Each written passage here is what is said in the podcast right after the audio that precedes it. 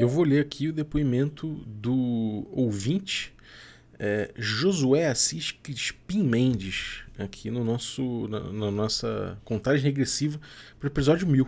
E o Josué mandou assim: Eu sou ouvinte assíduo do café. Mesmo quando o Balbi perde o timing, comigo é assim: saiu, é play, independente da hora. Gosto de todos os episódios e estou muito feliz com a coluna de World of Darkness que estreou no café. A galera sabe muito, mas os episódios que eu mais gosto são os da zoeira saudoso mestre Artas, o episódio do limite da zoeira, o bom mestre sendo colocado para nanar, o Balbi pistolando com o mestre ilusionista no primeiro de abril, principalmente as Use Sessions. Muita informalidade. Você tá louco, gosto demais. Infelizmente nunca pude apoiar o projeto, mas saiba que sempre espalhei a palavra do café, principalmente na pandemia. Obrigado por manter o hobby forte, meu amigo. Valeu, Josué, obrigado aí pelo depoimento. E se você quiser mandar também um depoimento pra gente, chega aí, eu deixei o meu, meu usuário no Telegram, que é o rbalb, né? Você me acha lá no Telegram, pode mandar uma mensagem por áudio, por texto por lá. Você pode mandar também pro é, regra da casa@gmail.com também que eu vou receber. Pode mandar pelo Twitter, enfim. Pode mandar áudio, pode mandar escrito que eu leio. Eu vou agradecer demais receber, eh, se eu receber aqui o teu depoimento para a gente fazer essa contagem regressiva até o episódio 1000. Eu não sei se você viu o D&D Moleque. Se você não viu, ainda dá tempo de ver. Você pode chegar lá no YouTube do Regra da Casa, tem lá os vídeos da primeira temporada. Daqui a pouco saem os da segunda temporada do D&D Moleque. Mas o que importa aqui que o D&D Moleque foi uma época de experimentação muito importante quando saiu, né? A gente viu como era jogar sem teste de atributo, a gente pôde, pôde experimentar bastante, desamarrar é, os procedimentos, né, as regras dos procedimentos que tinham no texto do D&D básico e foi muito legal experimentar com isso. Uma, um dos efeitos disso aí foi a gente ver os jogadores, de forma geral, é, começarem a precisar dar uma olhada em outros elementos de jogo, né? É, para ter ideias mais, sei lá, ideias mais nocivas né, para os inimigos, de repente ter usos diferentes ali para determinados itens e tudo mais. E a gente pode ver uma subida de importância nesse cenário, né, nesse cenário geral assim do jogo, é, da ânfora de óleo. A ânfora de óleo passou a ser um coquetel molotov, ao mesmo tempo passou um jeito, passou a ser um jeito de fazer os inimigos escorregarem, passou a ser um jeito, enfim, muitas utilidades para uma ânfora de óleo. Mas obviamente a, a que foi mais utilizada pelo anão piromaníaco do Fritz, né, personagem do Carlinhos Malvadeza, foi usar como coquetel molotov mesmo. Você pega o negócio, acende o pavio, balança e joga em cima do, do inimigo para explodir e dar um, dar um, ali um, um dano considerável, né? Inclusive esse anão gostou tanto da ideia de utilizar uma ânfora de óleo como, como um, um jeito de, de, de, tacar fogo no inimigo, que ele resolveu fazer, eventualmente ali, projetar e fazer um lança-chamas. Isso é uma coisa que, bom, acaba sendo a importância do fogo no jogo. Né? É, não à toa muita gente gostou do tema e não que fosse um, não tenha sido um uso que a gente inventou, obviamente esse, esse multiuso da ânfora de óleo é uma coisa que já existia há muito tempo, mas que a gente trouxe muito forte no D&D moleque o suficiente para que alguém do público tenha recomendado a gente chamar o rolê ali de Oil Fantasy e a gente acabou adotando esse termo para o nosso, nosso jogo de DD. Oil Fantasy passou a representar não somente o uso é, de dano do óleo, né, mas também para acender a sua lamparina, para utilizar de várias outras formas, com ideias mirabolantes ali que ajudassem os jogadores. Muito interessante.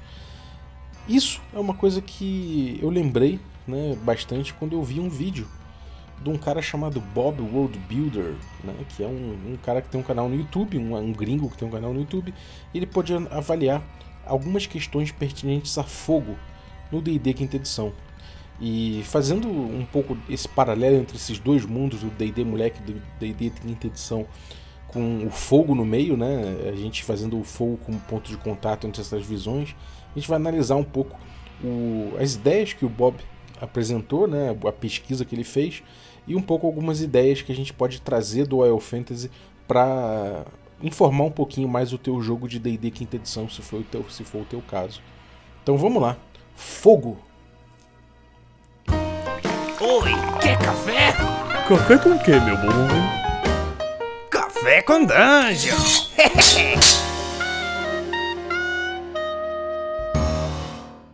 Bom dia, amigos do Regra da Casa. Estamos aqui para mais um Café com Dungeon na sua manhã com muito RPG. Meu nome é Rafael Balbi e hoje eu estou aqui bebendo meu delicioso café da Ovelha Negra, pelando, pelando, muito, muito quente, porque eu botei no fogo e deixei o bagulho ferver bonito para poder fazer meu café. Se você gosta do café bem quente assim, bom, chega lá em ovelhanegracafés.com.br, você pode comprar um, café delicioso, artesanal, especial, feito por, pequeno, pequenos produtores, né, agricultura familiar. E uma, feito numa torrefação aqui perto de casa aqui em São Paulo, um local pequeno, já fui visitar, é muito legal, você foge de dejetos industriais e outros problemas relativos a isso. Né? Então, um café purinho e delicioso. Chega lá no ovelhanegracafés.com.br e usa o cupom Dungeon Crawl, tudo maiúsculo, que você consegue um batimento e mostra para eles que você chegou através do Café com Dungeon. Isso já ajuda bastante a gente. E fora isso, se você quiser um cupom mais especial ainda, ou seja, com um desconto ainda maior, você pode se tornar um assinante do Café com Dungeon a partir de 5 reais que eu te passo esse código especial, beleza? Vá lá em picpay.me barra café com dungeon, torne-se um assinante e ajude muito a gente. Mas vamos lá, vamos falar de fogo, né? Fogo no D&D quinta edição, fogo nos D&Ds de forma geral, né? E isso tudo eu fiz, é, eu pensei um pouco a partir do, do, do, vídeo né, do Bob World Builder, que é um canal interessante no, no YouTube, não concordo com tudo que ele fala ali, tudo que ele prega, mas ele tem vídeos incríveis, vídeos muito legais, interessantes, em shorts, o cara produz bastante e eu gosto do jeito dele de, de pensar, pesquisar as coisas e aprofundar, ainda que eu não concorde com algumas coisas. Né? É de forma geral, um conteúdo. Eu gosto de até de. Eu gosto mais de seguir gente que. Com quem eu não concordo, né? De certa forma, do que até com quem eu concordo, né? De sair um pouco ali da bolha.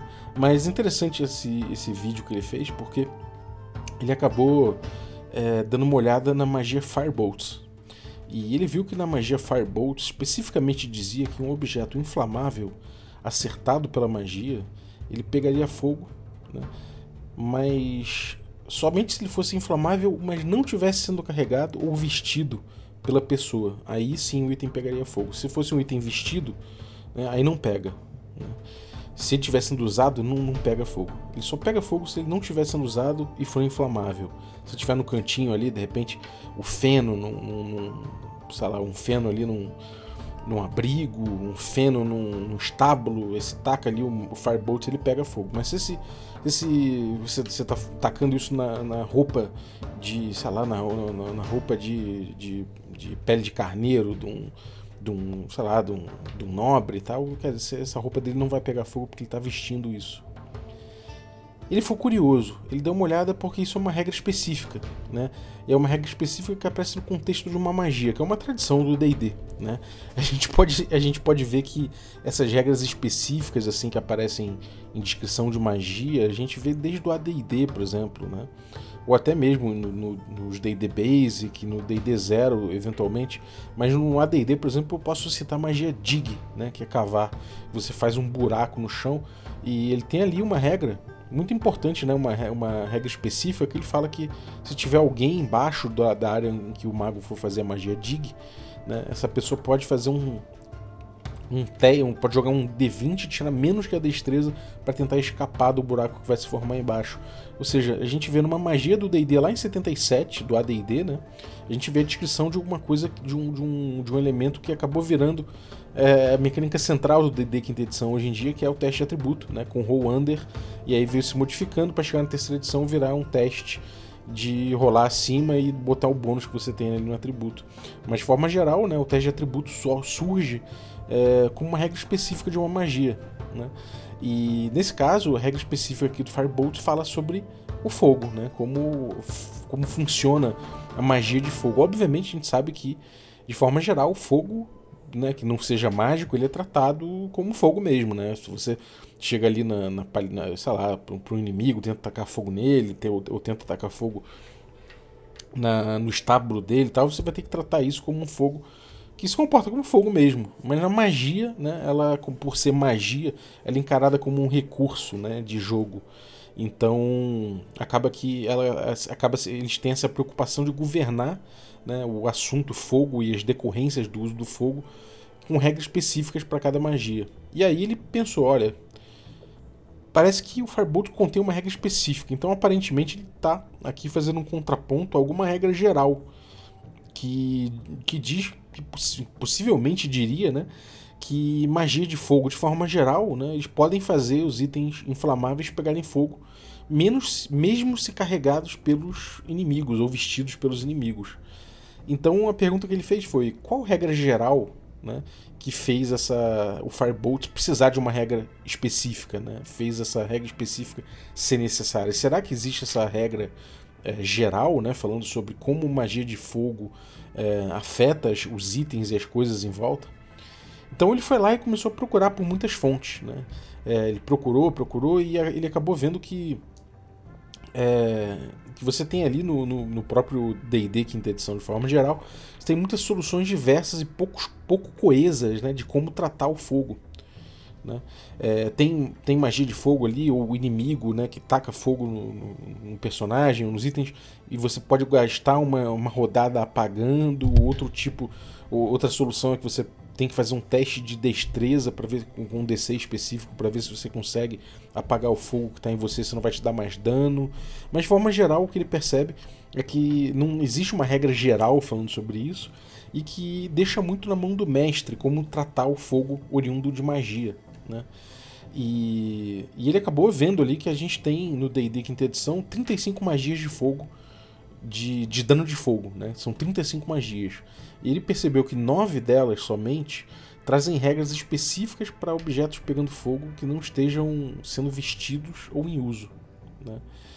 E aí ele, ele achou curioso isso, resolveu fazer uma pesquisa no, na comunidade dele. Né? Ele quase 4 mil respostas.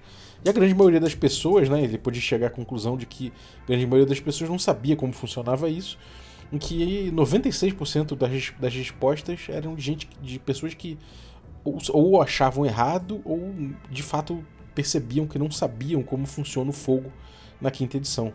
Isso é uma coisa muito doida, né? Você pensar que pô, é um jogo de combate, né? Um jogo que puxa muito pro combate na quinta edição, um jogo que pega pelo, pelo combate tático, pelo combate como esporte, e você poder utilizar as coisas com com recuo como recursos né, de combate, principalmente fogo, né, é uma coisa muito, muito importante, de certa forma. Você poder dar usos legais para suas magias e tal. Né? É...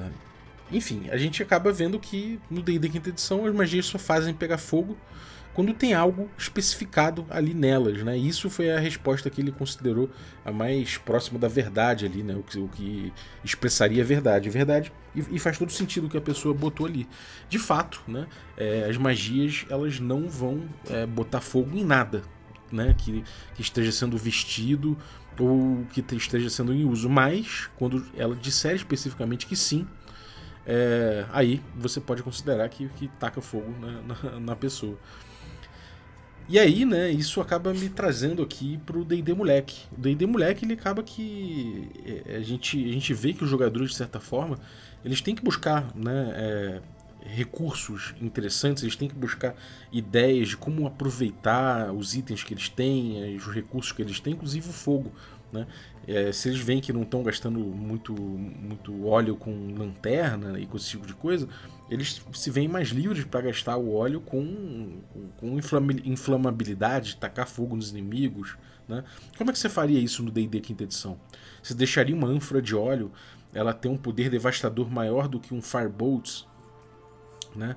É, e, e, talvez maior do que algumas magias específicas ali, porque simplesmente, como é um óleo com fogo real, isso pode fazer pegar fogo itens inflamáveis que estejam sendo utilizados ou vestidos. Como é que você faria isso? Né? É uma coisa de se pensar, né? Eu pensei, fiquei pensando que se eu tivesse com D&D moleque ali, né, usando a quinta edição, que isso seria um problema. Eu teria que entender melhor, né, como fazer isso e como, como arbitrar essa situação. É... E aí, de forma geral, né, na quinta edição, eu percebo que ela, ela impede um pouco ideias criativas quando ela faz isso. porque ela encara a magia como um recurso muito específico. Né? Ela encara a magia como dado, dado não no sentido é, dadinho, né? não, não como como D20, né? Ele é como dado como informação, né? Ela trabalha como uma informação de quantidade de dano que se dá com aquela magia. Acaba que ela pega o fogo pelo sentido pelo pelo sentido de, de sistema, né? Não é não, não importa se é fogo, pode poderia ser gelo, né? Poderia ser outra coisa, mas o que importa ali é que ela, ele dá tanto de dano, né? Afinal de contas é uma magia e eles acabam é, passando a régua nesse aspecto. Deu tanto de magia, é o que a gente precisa. Né? É o fogo, o gelo, é só skin daquela magia. Ah, enfim, isso é, é, é um pouco. Dá, dá, um pouco de pena, porque uma das coisas mais legais é você poder utilizar os poderes, as vantagens e tudo mais das magias, né? Fora do, do uso direto delas, né? Fora do uso específico de dano, por exemplo, no Firebolt. Pô, você pensar que o teu Firebolt poderia atacar fogo é, em, sei lá, na roupa de um inimigo, ou num, num, item que o cara está segurando, que de repente é o item que está em jogo no combate, isso poderia fazer o combate ficar mais interessante, poderia fazer as coisas ficarem mais interessantes, né? É, a, gente, a, gente, a gente não precisa ficar olhando pelo sentido estrito do fogo, né? Que é no, no jogo, que é dar dano, né? O fogo ele é, pô, é a, a, jogabilidade dele, né, no, na quinta edição, na magia de fogo, ela tá muito nas resistências das criaturas, dos, do, dos outros, do, sei lá, dos oponentes de forma geral, né? Você fica nesse jockey, pô, ah, essa criatura deve ter resistência a fogo, então vou usar magia de gelo, né? Ou o contrário, né? Ah, parece uma criatura de gelo, então vou lá, agora vou usar magia de fogo porque ela não deve ter resistência. Mas fora essa decisão, né? É, que é uma coisa meio pedra contra. Ah, pedra contra papel, me dei mal, da próxima vez eu vou usar tesoura, né? Se esquece que fogo né, tem significado. tem utilidades significados muito maiores do que simplesmente isso, né? Significa iluminação, significa calor, significa sinalização, né? Você mostrar para alguém onde você está através do fogo. Você pode também botar fogo nas coisas, afugentar animais, né? No D&D Moleque usaram também uma chama para poder é, afastar um, um, lobo que estava acorrentado ali, mas que estava tava no caminho deles, né? Então usaram fogo contra. E, pô, é melhor isso do que você ficar simplesmente ali com aquela diferença dos tipos de fogo que você pode ter no D&D quinta edição, como Divine Fire, Normal Fire, Dragon Fire, Chaos Fire, Fairy Fire, Hell Fire. Essas paradas aqui, pô, são muito mais que você pegue o fogo e, e use o fogo com as suas com as suas utilidades dentro do mundo fictício, dentro da ficção, que não seja necessariamente essas questões de, de desse jockey-pô, né? Com, com, com, o equilíbrio do sistema. Acho que não tem nada a ver isso. O mais legal é realmente que se você faz o fogo mágico, que ele seja fogo, né? E aí você bota fogo nas coisas, afugenta os animais, você começa a pensar em outros usos para tua magia. Voltando lá no AD&D, por exemplo, de forma geral, as coisas pegam fogo com, a magia. Inclusive, a gente pode ver que uma... É, sei lá, uma ânfora de óleo, um coquetel molotov, ele tem lá a regrinha e ele dá bastante dano. Né? Ele não tem medo, o AD&D não tem medo de dizer que fogo é uma arma, né? de fato. Né? Ainda mais você entendendo o, o, combate como guerra, fogo é um recurso interessantíssimo, né? um recurso inclusive que, que é para ser valorizado mesmo. Né? O D&D Moleque não deixou a gente mentir. É, ainda que haja uma certa leni, uma certa como é que é? uma leniência, né, com o poder inflamável, né, do ânfora de óleo, né? Às vezes a gente faz fazer alarder muito mais do que talvez fosse verossímil, não sei dizer. Nunca, eu nunca vi um experimento desse, alguém jogar uma ânfora de óleo para ver como funciona, mas eu suspeito que não seja também tão tão tão destruidora quanto parece no, no, com Oil Fantasy quando a gente jogou ali, né? Mas de qualquer forma, acho que foi a ficção que a gente criou ali, né? A gente interpretou dessa forma e é óbvio, o fogo ele funciona dessa forma caótica e, dan e danosa para os dois lados, né? Então, os jogadores também podem sofrer com fogo, não somente o fogo dos, que os inimigos possam usar contra eles, mas que eles mesmos portam, né? Se uma ânfora de óleo é mal usada, cai no pé dele e tal, eles, eles podem sofrer com, com o próprio mal, né? Então, fogo ele traz também causa à cena de forma geral, né? Isso é uma, uma potência do, do fogo. Não que você não possa fazer isso com magias de, de terremoto, magias de gelo tudo mais, mas o fogo, por si só, ele já tem um papel caótico muito forte, né? A gente, a gente, a gente pode facilmente ver como uma cena é, fica caótica a partir do momento que as pessoas começam a tacar fogo nas coisas. E isso também, o controle desse tipo de coisa é muito interessante, né? Eu, eu já falei isso aqui no, no café uma vez, que quando os jogadores começam a trazer muito caos à cena, e isso eu, eu pude ver também com, com cenas onde fogo, fonte, é, focos de fogo começaram a aparecer no ambiente, de que a cena começou a ficar extremamente caótica e acabava que me levava a um esforço de querer fazer o setup da cena, né? de refazer o setup da cena e de, de descrever de forma mais ampla e contextualizar a localização de todo mundo o tempo todo para poder controlar esse caos. Né? E uma lição que eu tive daí foi que não vale a pena eu querer controlar isso. Né? Se os jogadores trouxeram esse caos através do fogo, eles que paguem por isso. Se eles não estiverem entendendo mais exatamente onde estão as coisas, cada, onde está cada personagem e tudo mais, isso é parte da confusão que eles mesmos trouxeram, né? E os personagens deles também estariam um pouquinho confusos. Então faz sentido eu não ficar fazendo setup toda hora e lerdando o jogo, justo no momento onde o jogo está pegando fogo literalmente, né? Enfim, o controle do caos e tudo mais é uma coisa muito interessante a partir do fogo que tu pode comportar no, no teu jogo de quinta edição, se você não tratar a magia de fogo de uma forma tão estrita, né? É... E aí nesse ponto, né, a gente pode ver que cada vez mais me parece que há uma confluência, né, uma convergência de caminhos com o videogame. Né?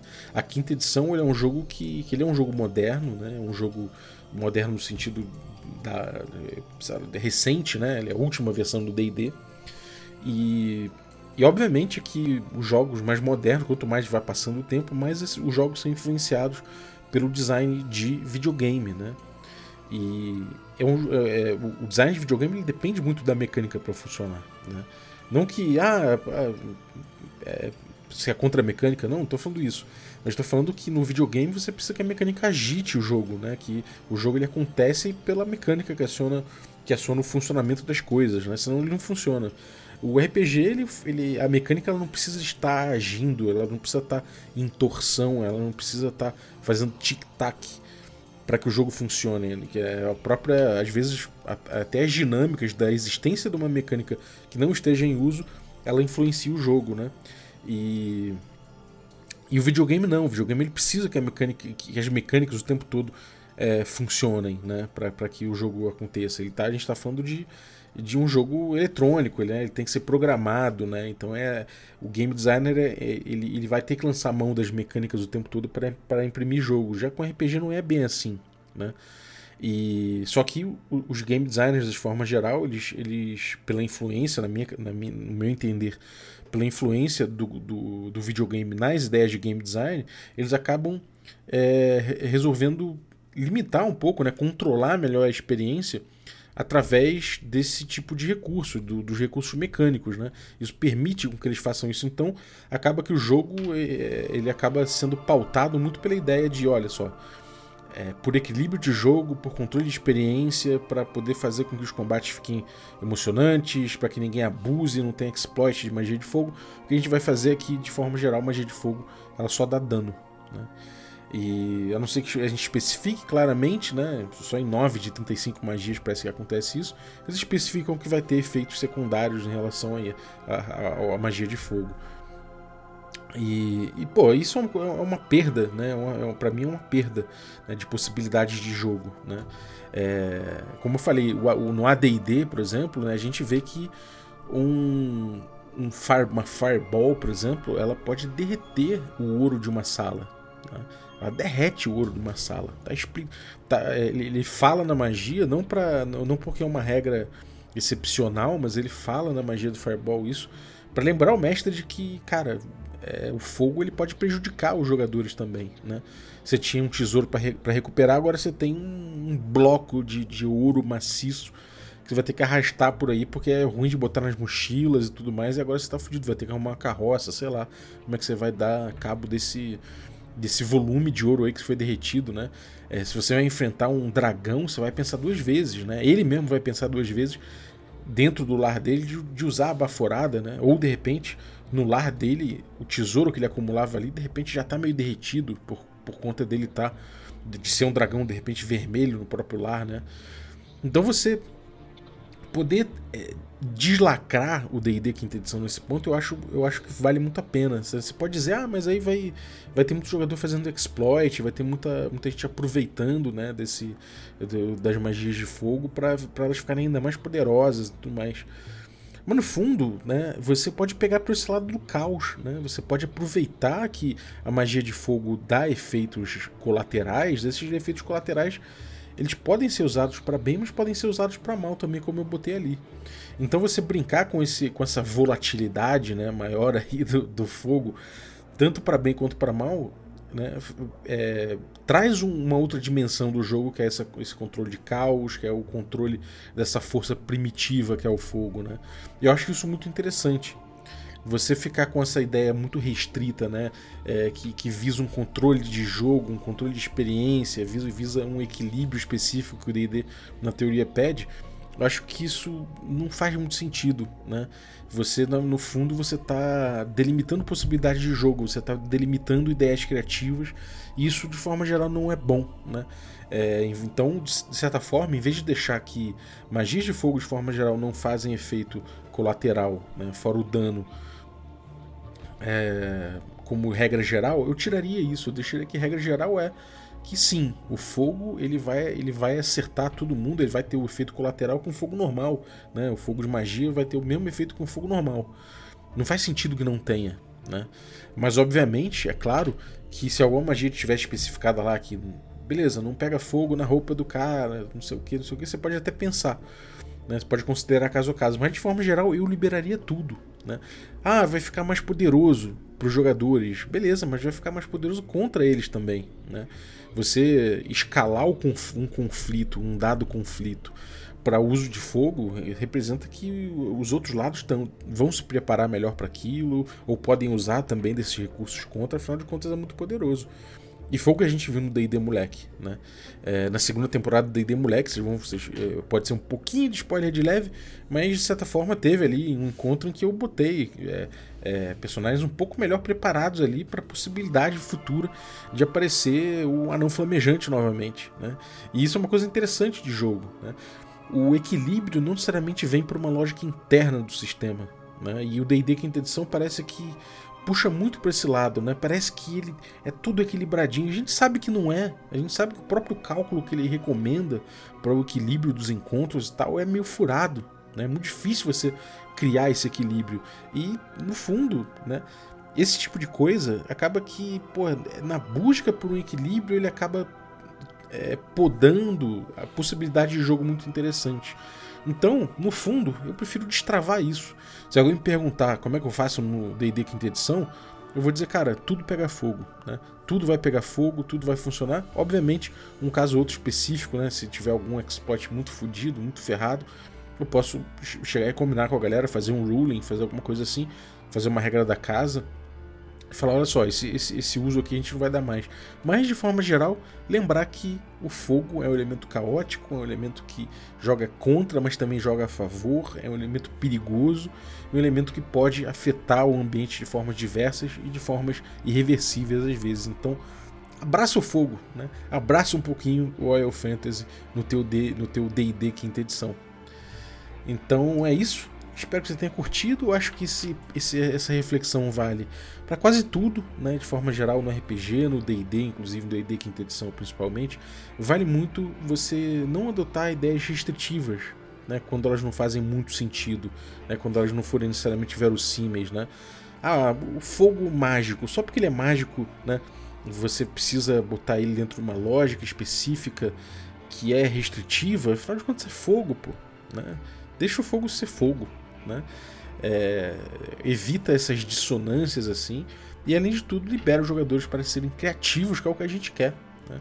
Então é isso, né? Se você pensar em ter magia com terremoto, desejo, desejo é um clássico, né?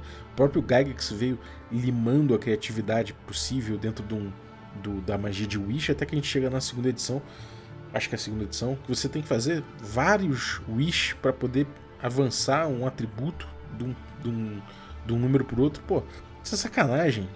Se, se, se eu posso fazer um desejo, pô, eu quero ser o cara mais forte do mundo, sei lá. Você, tudo bem, você pode ser capcioso na interpretação, mas você não precisa exigir que eu use 15 Wish para ser o cara mais forte do mundo, né? É, deixa rolar, pô.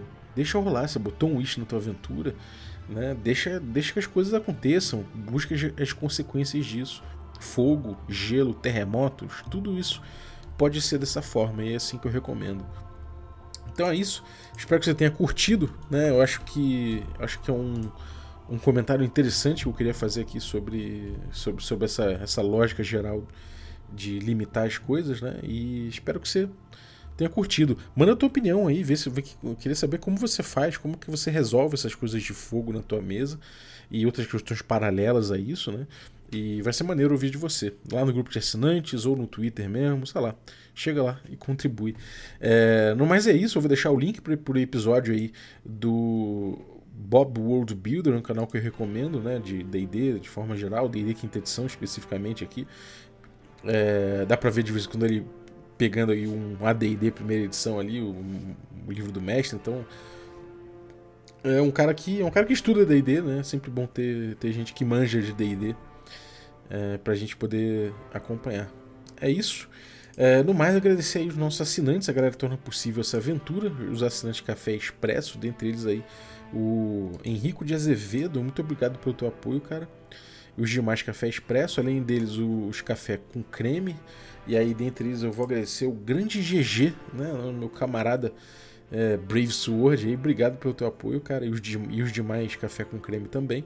E aos nossos assinantes Café Gourmet, Erasmo Barros, Jorge Luiz Mendes Ramos, a Pati Brito, Diego Sextito, Rafa Cruz, a Bírio Júnior, Denis Lima, Jean Paz, Franciola Araújo, Bruno da Silva Assis, Caio Messias Cavazana, Pedro Cocola, Erasmo Barros, Léo Paixão, Rafael Garotti, Jarbas Trindade, Felipe Scosteg, Germano Assis e Rodrigo Freitas. Galera, muitíssimo obrigado pelo apoio de vocês, um abraço e até a próxima.